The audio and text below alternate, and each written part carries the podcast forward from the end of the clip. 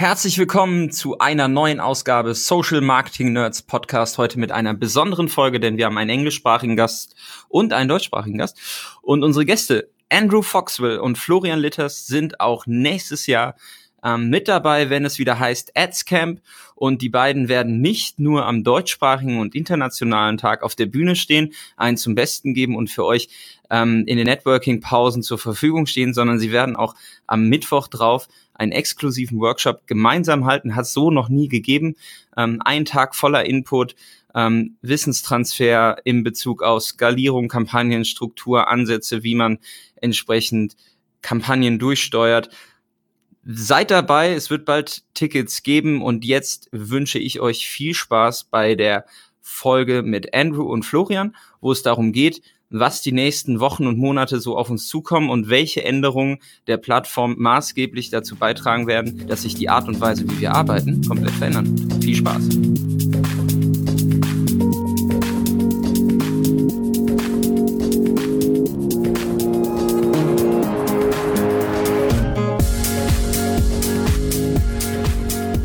Okay, welcome. This is a brand new episode of the Social Marketing Nerds podcast. And today, as you will see, it's an episode in English, and we have a fantastic guest today here.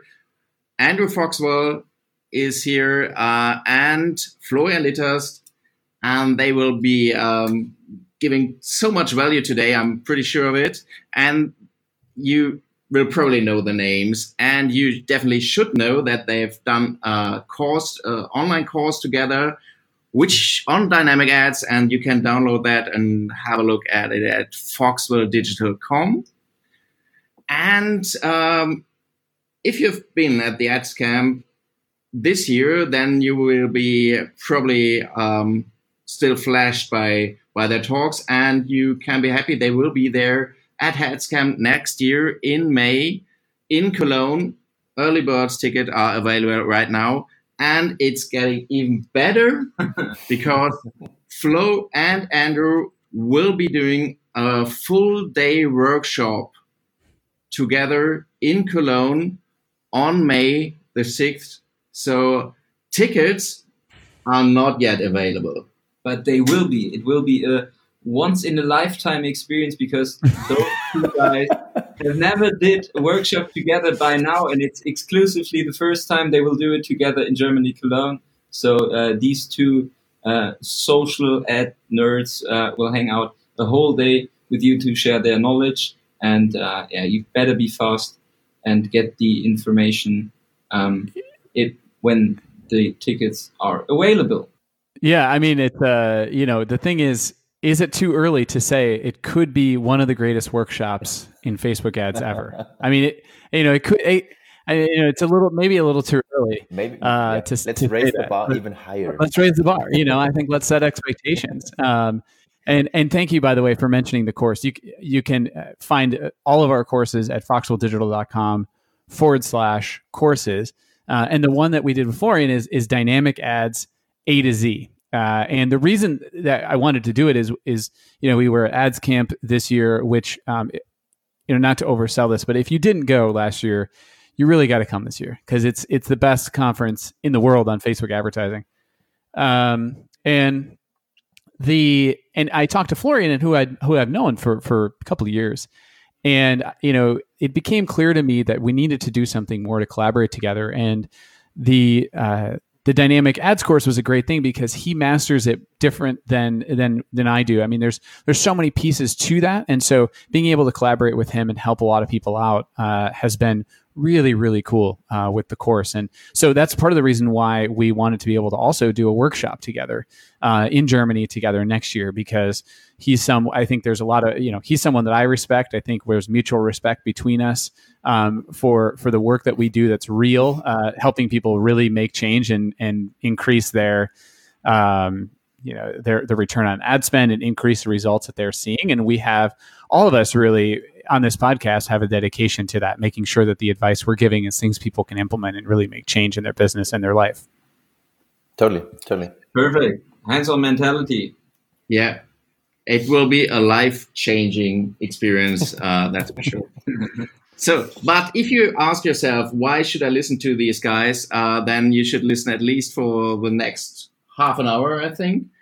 And then you'll see there's so much knowledge here um, coming that you can't wait to, to be part of the AdsCamp. So today, uh, we will be talking about some recent changes on the platform and we'll discuss what does this what does these changes actually mean for us today and what what do they mean for the way we advertise in the nearer future? So what uh, what do we need to change in our campaigns and so on? Uh, we will be talking about dynamic creative, uh, about the topic of video poll ads, uh, which are available in Facebook feed. And uh, we'll be talking about some changes in the way lookalikes are built, uh, about the feature um, of, of Facebook activity. And we should at least be talking about the topic of um, augmented reality, Spark AR, and what does that mean for ads and campaigns that will be um, we will be able to be doing in the future. So uh, I think let's start, and let's just start with uh, dynamic creative, which mm-hmm. is partly new. Mm-hmm. So yeah, I mean, so so I think there's obviously a number of things we can talk about around dynamic creative. The thing that that that strikes me in mentioning all of the things that you went through and that are new going into to 2020, um, the year of clear vision. Uh, is what I'm calling it, by the way. 2020. I don't know if you know that. That's like 2020 vision. That means you have perfect vision. Did you know? That's like an English phrase. Is. is. that yeah. something you guys have? Yeah, yeah. Okay. No, okay, yeah. So 2020 means that you you have perfect eyesight. Ah. So people are calling it the year of perfect vision. Always, always. Um, but anyway, so stuff from you. yeah, well, there's a lot of stupid nuances in the English language. So there you go. But the the thing that that that gets me thinking about it, I mean, there's a lot of different pieces, but how each of those things, Spark AR, uh, augmented reality, uh, dynamic creatives to some degree, Instagram story, poll ads the the features that are getting rolled rolled out are more interactive. I think is a big thing to say. And not only are they more interactive, but they're also uh, giving us the ability to create custom audiences from them. So, so much of the ecosystem that we live in right now, and this could potentially derail the conversation slightly, but so much of the ecosystem we live in now is dependent upon the website and the website pixel being integrated with your site, right? And I think as we go through and look at what Facebook is coming out with, Instagram checkout is is something that's coming. Um, things that we talked about, polls, all of those things you'd be able to create a custom audience off of that would not be dependent upon the pixel on the site, which is which is interesting, and and especially from a GDPR perspective, keeps it even you know closer to the vest. Um, so as we think about the future, you also have to think about not only are things more interactive, but what are the things that Facebook can continue to roll out that they could potentially be able to create audiences from. Um, you know, because think about the success of something like an engagement custom audience or anything. Uh, but yeah, d- dynamic creative to me, I mean, just to comment to bring it back home, uh, is something that can definitely improve results when it's done correctly but there's still flaws to it. You know, for social proofing is the biggest part of that to me. That's an issue with dynamic uh, creative that it's it's imperfect in the way that it's done, and and the the social proof doesn't carry across as it's supposed to in many ways. Um, so clearly, they they are going to need a solution for that. But I think if you look to 2020, being able to have customized, I, I mean, I didn't I had never had this in account. It was, you know, telling about aspect ratio and it was saying, you know, choose the aspect ratio that'll work for each placement. That's that's something that I saw two, two weeks ago that I had never seen before in an account. Maybe you guys have had it for a while, but there but customization around creative sizing in terms of placement is something that's clearly some. Okay. Yeah, but may, maybe one thing to discuss here. I think, um, Alexander, you, you, you, with dynamic creatives, you, you were talking about the new dynamic creative feature for catalog based ads, right? Yeah, yeah, absolutely. Okay, because that that's the new feature um, uh, where you can or where Facebook can uh, use different ad formats based on what Facebook is think thinks what the user is reacting the most to. Um, they can use like a carousel ad or a, a collection ad, uh, and if if if we if we look close at all those things, I think we are going to see in the future um, more black boxes or a bigger black box uh, with all the things we can analyze and with the things we can see and all the things Facebook is doing automatically for us. I mean, we have CBO, we have automatic placement, we have dynamic creatives. Um, what else? I don't know. And uh, a, lot of more uh, uh, dynamic ads. Yeah, something like that. Or uh, even the event setup tool for the pixel is another thing that um, like auto- automizes or, or, or, I don't know, makes it much easier for advertisers to, to use the platform. And I think that's a big, big trend Facebook is, is, is um, going after, like Google did too, and Google is still doing. And this brings for advertisers a, I don't know, I don't, on, on, on one hand, it's, it's, it's, it's a good thing because um, you don't need to create different ads. You don't need to um, choose different uh, placements. You don't need to, um, I don't know, optimize the budget daily on ad set level and stuff like that. But it's a much bigger black box. And um, if, if we are looking at, or I was testing the new dynamic creative format, uh, it's it's such a dumb name because you have dynamic creative for testing on ad set level, and now you have it on ad level for catalog based ads. Such a dumb name, to be honest. Um, and I was uh, testing that, um, and I'm seeing good results with it. But I can't tell you which ad format now is driving better results. I can't do a breakdown here to see if the uh, the carousel ad is working better, or I can't see if the collection ad is working better. So it's a black box for me. Um, so will not knowing that stop you from using it, or is it just uh, a downside to it? And you say, well, the the result overall is better than before, so I will be using it, or I mean, it depends. It depends on the results. Um, because if you don't know what's working for you, you can't you can't adjust your your strategy for future creatives. I mean, I, I can't see which format is working better, so it's a total black box for me. So I don't know which format is working the best right now. Yeah, and, and I think that's a problem. Yeah, I, I, agree. I mean, I agree with that. You don't have any idea. The, the challenge to me is that's that's thematically goes along with sort of the other challenges, along with CBO and uh, and, and consolidated spend and and letting Facebook decide. Uh, is is it all comes under? I mean, Facebook even it's so common that people don't trust that result that Facebook even has a name for it. They call it the breakdown effect. You know, where ba- where basically uh, it's it's well, the breakdown effect technically is when an ad set is spending. Um, this is really nerdy. An ad set is spending basically, and and you think that that one is working, so you want to increase the budget on it, but then the other audience has more scale, and so initially it might do better, but over time the other audience will do better in the long run because there's more scale there. That's that's technically what the breakdown effect is. But to me, I mean, there's a breakdown effect with all of these things, and Facebook is trying to push us as advertisers to uh, to give up control. Dynamic creatives, as an example, um, as you said, er, dynamic creative testing is one thing, and dynamic creatives of the ad type itself, as you said, with the catalog, um, and uh, and then obviously the the Power Five they're talking about constantly. Um, the issue is when they're going through and they're actually you know saying, "Hey, you should give us a shot." Those things most of the time they just don't work as they're supposed to um, and and that just breeds more and more distrust. And so, I think as a Facebook advertiser now, you need to make sure that you're giving, you know, testing what Facebook is suggesting always to have an eye on that to see what's actually it's work like what happens because many times I feel like it's week to week too. I mean, CBOs. Uh, let's just talk. Uh, CBOs are are one week they're not good, and then two weeks later they might be doing decently well on a bigger audience or something like that. Um, but you also have to have an eye on you know what you know is going to be smarter in terms of of actually the client results that you're trying to get for. I mean like there's just things that you know that aren't wouldn't be what facebook is suggesting that you wouldn't do I think an example of this recently is like Facebook gave me because we're um, a premium or preferred Facebook marketing partner, whatever it is, managed agency. They go through all of our accounts and then they give us a massive uh, deck of uh, pre, you know here's what we you you should change. Um, and one of them that they have is interest expansion. This is another example of, of that party.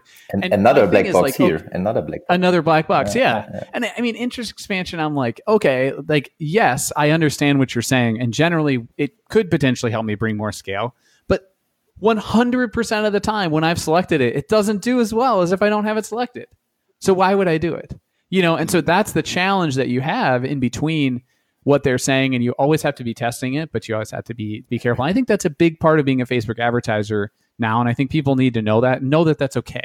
Know that just because you're not following it exactly and you found your own path to success is, is completely normal.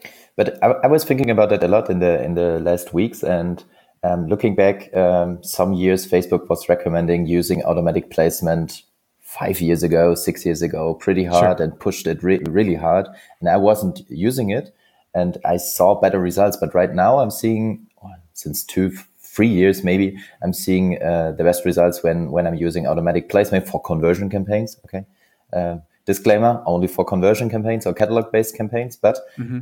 But right now it's working. So maybe maybe Facebook is recommending things that are maybe going to work in the future, but not right now. The more yeah, no, I agree. The, the, the better they can adjust it with. Totally. Yeah, yeah. Totally. I mean, automatic placements make sense. Automatic placements, as a case right now, that's something that I think you have to be always testing because competition is just to continue to increase, obviously, with rising CPMS and everything else. So, so you have to be able to. Uh, to, to be always looking forward in testing. And that's kind of what I was getting at. But I agree with you about automatic placements. And that makes sense that we're recording this in November. You know, automatic placements is something that you have to be able to do now because uh, there's just too many people that are trying to do the newsfeed. And you know, I had a client reach out to me. Um, uh, I don't know, two weeks ago. Big spender, eight hundred thousand in spend roughly a month in U.S. Uh, and they were saying, "Oh, the results are really suffering." And um, every single one of their campaigns was only targeting the Facebook and the Instagram new- and Instagram newsfeed and stories, and that was it. And I'm like, you know, we should try automatic placements. Like when you're spending that much mm. money, you should see what happens. And obviously, it didn't add like it didn't add incremental, but it took them. It didn't add a major inc- major amount of spend, but it did add incremental rather. And so it took them from you know a 1.5, 1.6 ROAS to a 1.9, which is when you're talking about that much spend, a big difference in terms of return on ad spend in a seven day window. And so um, I think you're right. I think it's always just kind of looking forward and seeing trying to predict also what they're going to want you to do mm. and and see if you can take advantage of that. Yep. You will talk about the difference between uh, suggestions of your representative and uh, the reality on on AdsCamp right? So um, those parts will also be uh, a topic. And um, henry you just uh, mentioned the part of um, the platform itself getting more interactive and the uh, changes the platform made in the last months were re really working on dynamic parts. And um, in our opinion, one special thing is uh, a highlight. Um, um, it's called video poll ads in, in Facebook newsfeed. Um, what are your experiences with uh, this new interaction format uh, on using this in, in your ads? I, I mean, I think anything that anything that gets the user to interact is great. I mean, I think if you look at, um, you know, we've had Instagram story poll ads now for most of 2019. Um, and I think that uh, not only my experience in helping those helping me scale accounts in several instances, you know, well, first of all, I got the idea to do them and how to do them from Florian. so he, that should be noted we weren't really we were testing them but not in a huge way. And florian was the one that said you should really give these a shot. So to, just credit where credit's due. I think anything that gives uh, the ability to advertisers to have the user to convert a user but also gain them from an interaction standpoint and put them into the middle part of the funnel is good. Um, i think right now facebook is talking to me uh, with some of our clients about interactive games, which seems like a lot. Uh, and many, most people aren't going to do that because it requires a ton of money and, and development cost.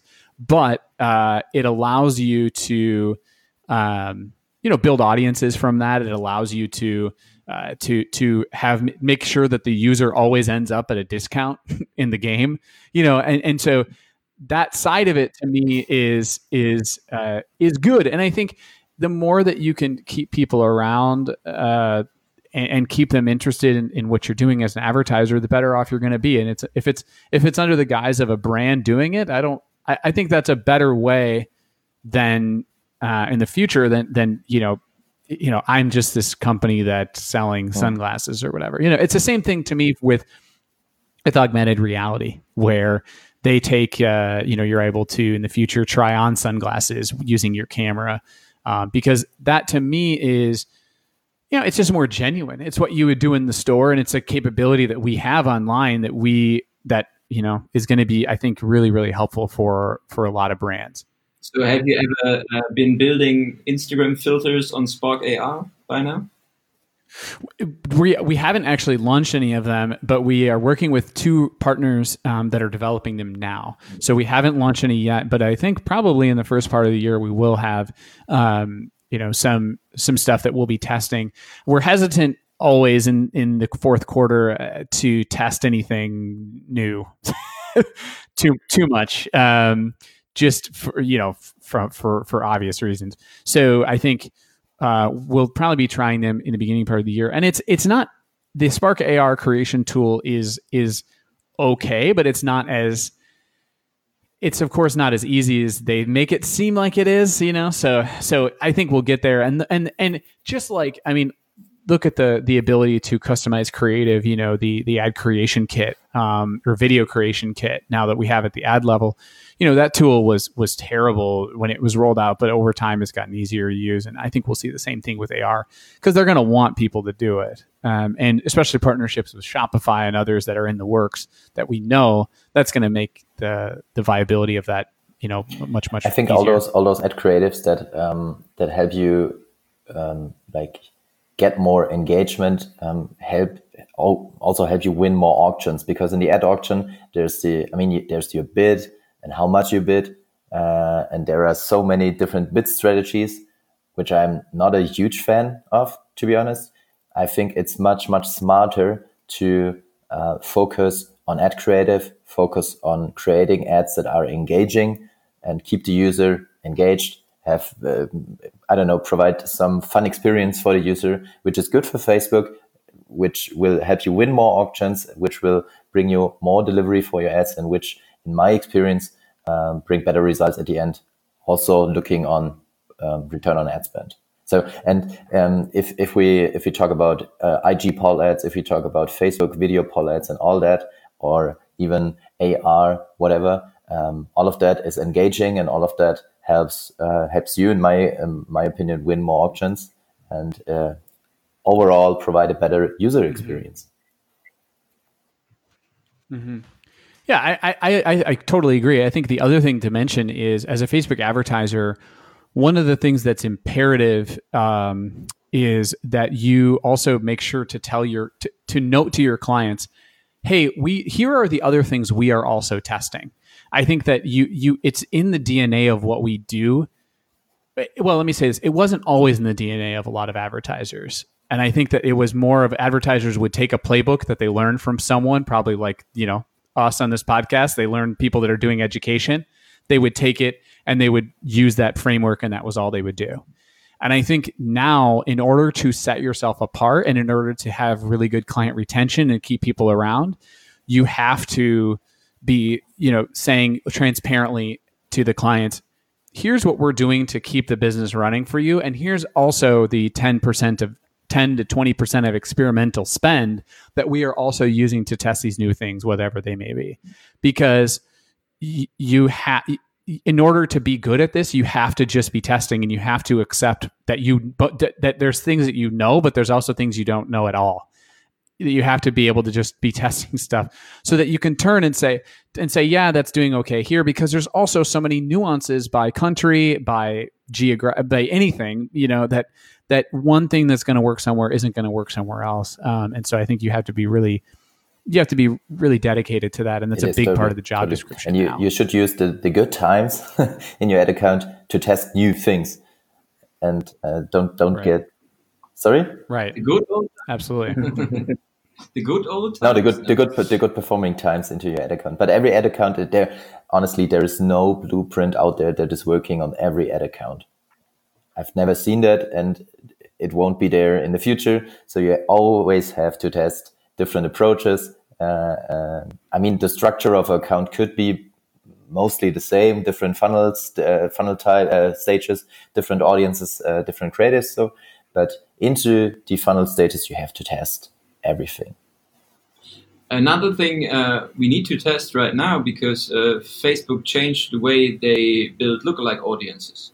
So we looked into our Facebook AdsCamp or AdsCamp ad account, and uh, we saw like, all right, last year we were using uh, lookalike audience based on um, interactions on the Facebook uh, page or on the videos, and they uh, were used to um, yeah do advertising in the Netherlands, in Belgium, in France, and we could uh, not use them anymore because uh, Facebook changed they, they build lookalike audiences.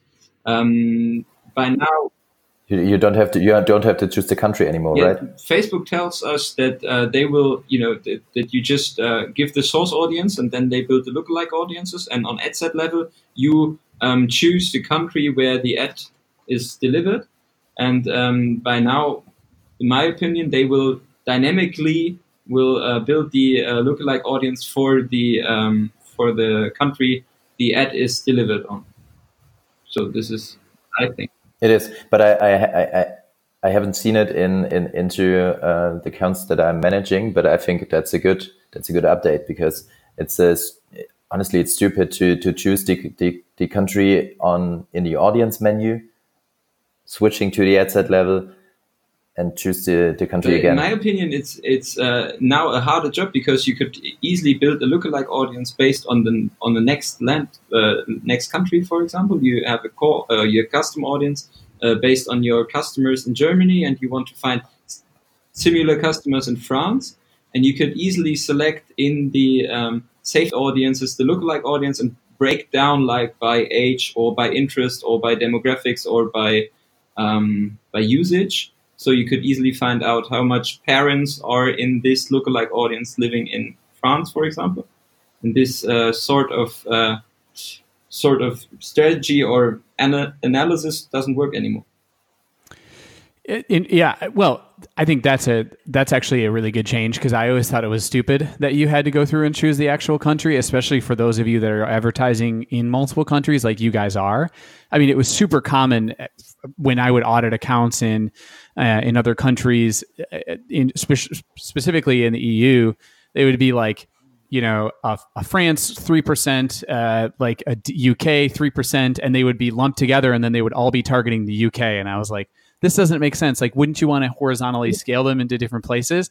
But then they would say, oh, I tried that and it didn't work, so now I lump them and I use them all from different countries to the country itself. So like they'll have you know France, Germany, uh, the UK, and they'll all be 3% lookalikes of purchasers from each of those countries, but then they'll be targeting in one ad set the UK, in one ad set France, in one ad set Germany.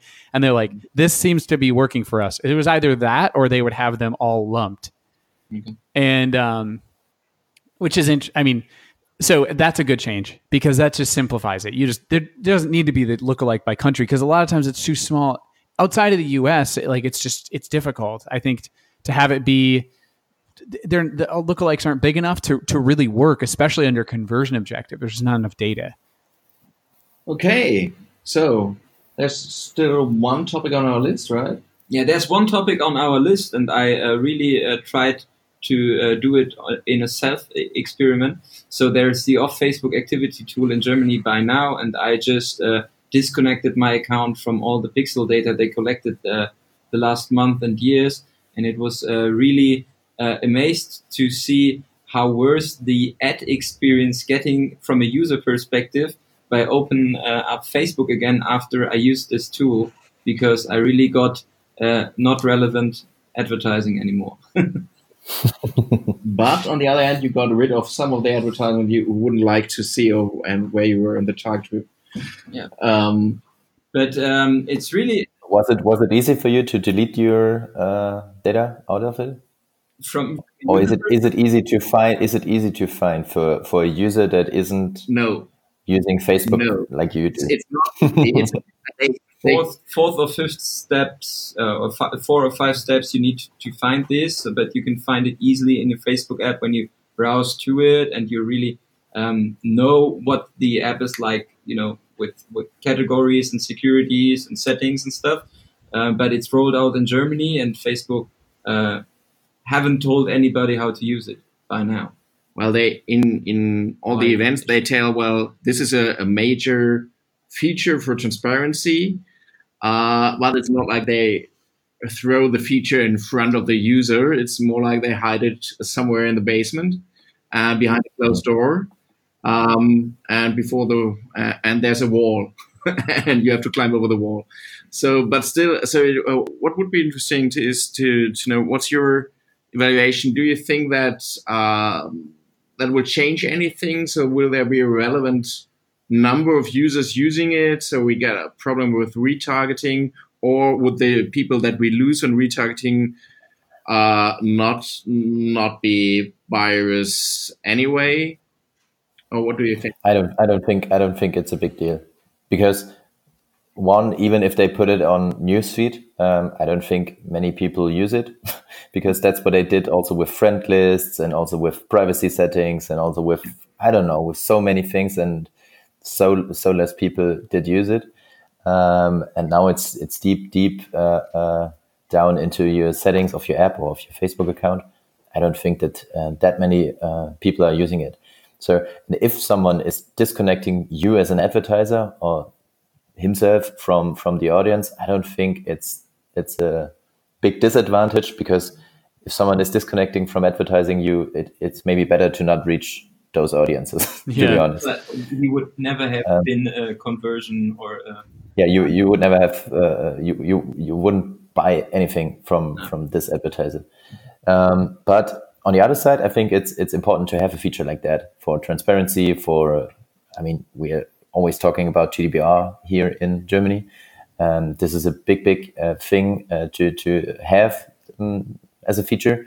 So I'm I'm not I don't know I'm not scared about that, not at all. Um, and I'm happy to to have a feature like that. To be honest, because it yeah. brings more transparency and more trust mm-hmm. on on the platform. Yeah. So I think it's good. Yeah, yeah, I can I concur. I mean, I don't think uh, I think that whenever I hear that, when I heard that the first time, I think I actually kind of freaked out. I remember when them announcing that, and I was like, "Oh, that's it. This is the end of Facebook advertising. I'm out." Um, and then I remember uh, getting on the phone with a bunch of different colleagues from around the world, and and basically everyone calmed me down, uh, including Florian, saying, "You know, it's it's. I don't think many people are going to do it." Uh, um, and and the thing that I thought about since then is. Um, I was speaking to uh, a colleague uh, who does a lot of Google advertising, um, and uh, she runs one of the biggest uh, SEM firms in the United States. And uh, and she said, you know, people have this on Google. Like nobody's going and clearing their email, you know, or Google Chrome. Like it's this doesn't happen that often. Um, and uh, and I was like, yeah, you know, you're right. Like I've not done that. I, I like the relevance personally. I like the personalization, so I don't clear it.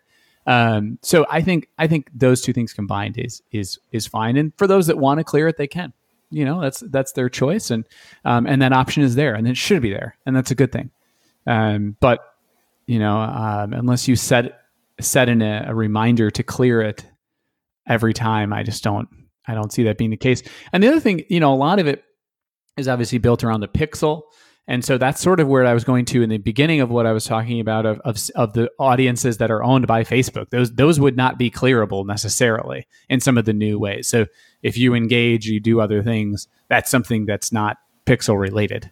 That's yeah. Facebook related and that's on Facebook activity that's remarketable. Yeah. And I, I think we, we talking about the future maybe again and uh, Kai from Facebook uh, talked about that on AdsCamp this year too. I think it's totally possible uh, in the future to have a world where there's no Facebook pixel and no tracking outside of the platform. I don't think that's a total uh, that's that's a that's a thing that could happen honestly. But seeing Facebook uh, and all the other platforms um, inventing uh, things like checkout on Instagram, checkout on Facebook, stuff like that. Facebook Pay announced this week. Um, I think it's it's it's even without Facebook Pixel, it's possible to to do great stuff. So yeah, yeah. It seems like the platform is preparing for a world where it is probably mm, forbidden, or where it's more kind of a problem to to track users all around. So uh, that's that's clearly the case, and a lot of features that we see obviously go in that direction. Right. Um, going on, uh, we have one more topic, one more thing, because uh, as Andrew already mentioned, it's uh, November by now, and uh, it's nearly six weeks till uh, New Year's Eve, I think, six or seven weeks.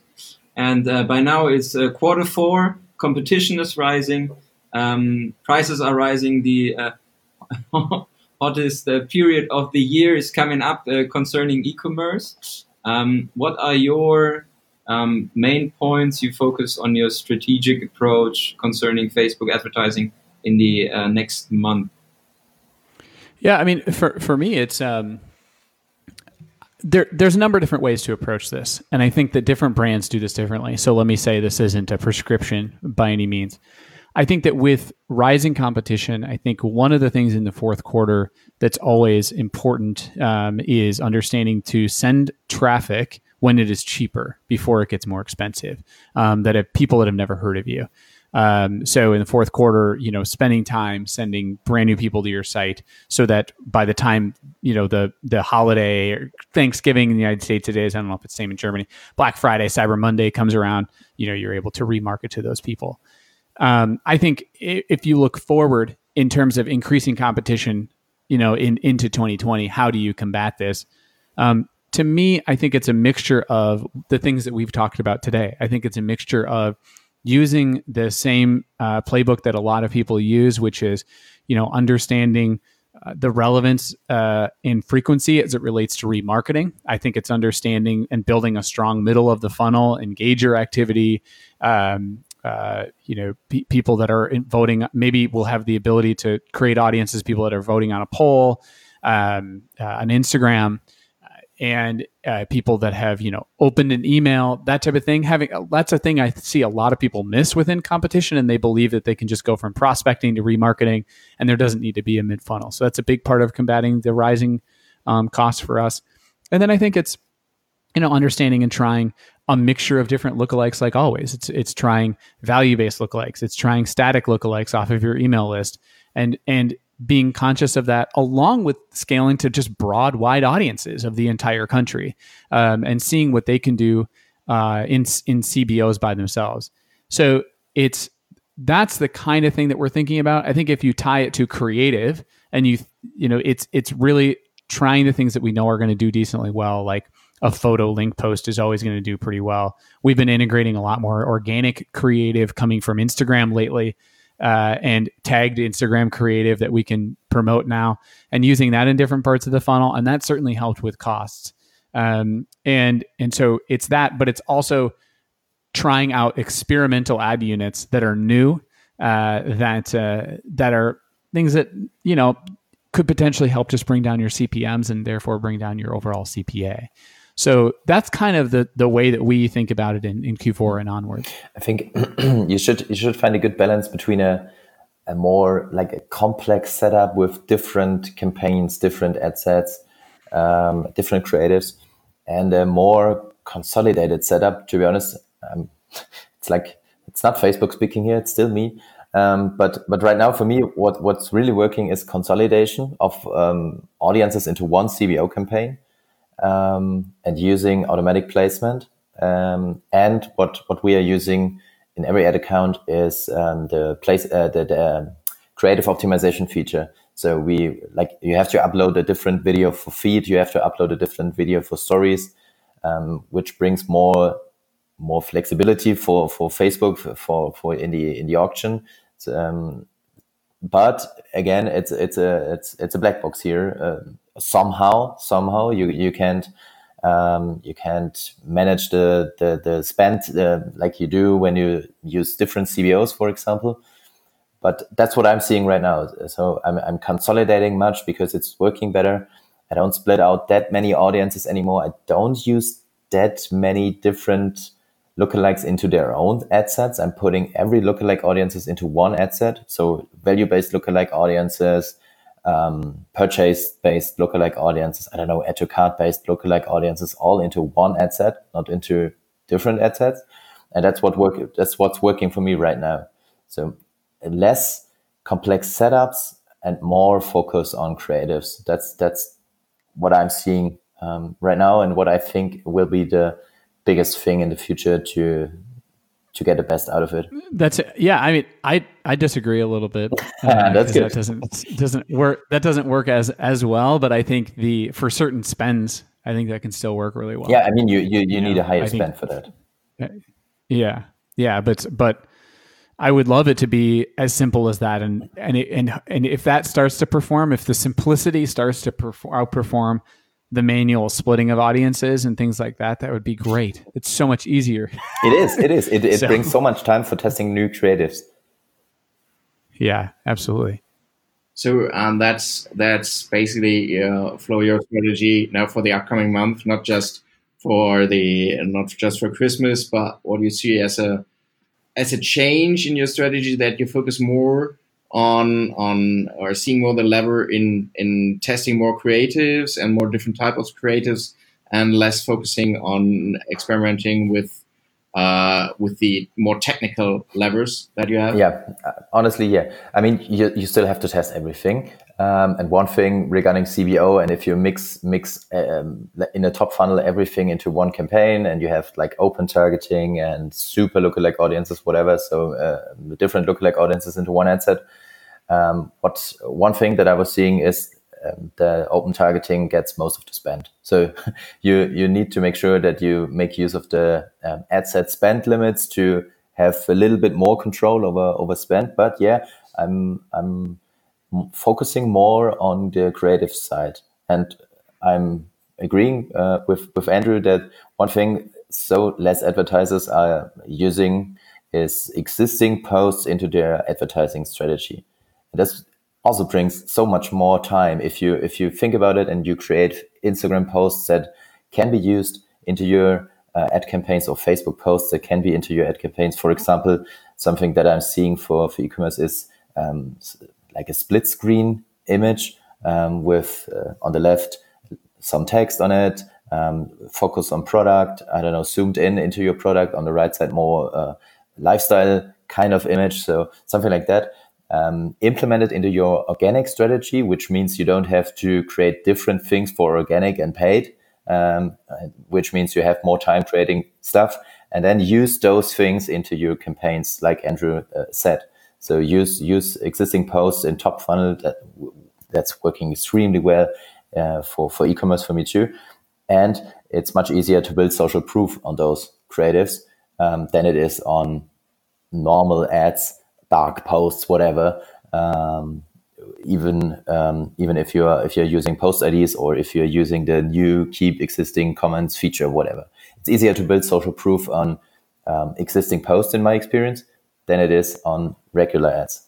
So I hope everybody who listened to this podcast has now a little um, expanded playbook about uh, what to do in the next month and weeks. And we are also um, very excited to see uh, uh, what what uh, sort of uh, creatives will work in the crunch time in uh, holiday season on Black Friday, on Cyber Monday, and especially we focus by now on the time after Christmas because people uh, they they get money as a present, so they are able to spend maybe more in in January. So by now, this will be a very excited time. Yeah, definitely. So uh, as an advice, don't spend everything before Christmas. People will have money afterwards. So very simple. and exactly, and prices, think, the, the C- CPM will, will drop. CPM CPM will drop on last shipping day, so 21st of December, and then you you will get for the same spend, you will get I, I don't know twice as much reach, whatever.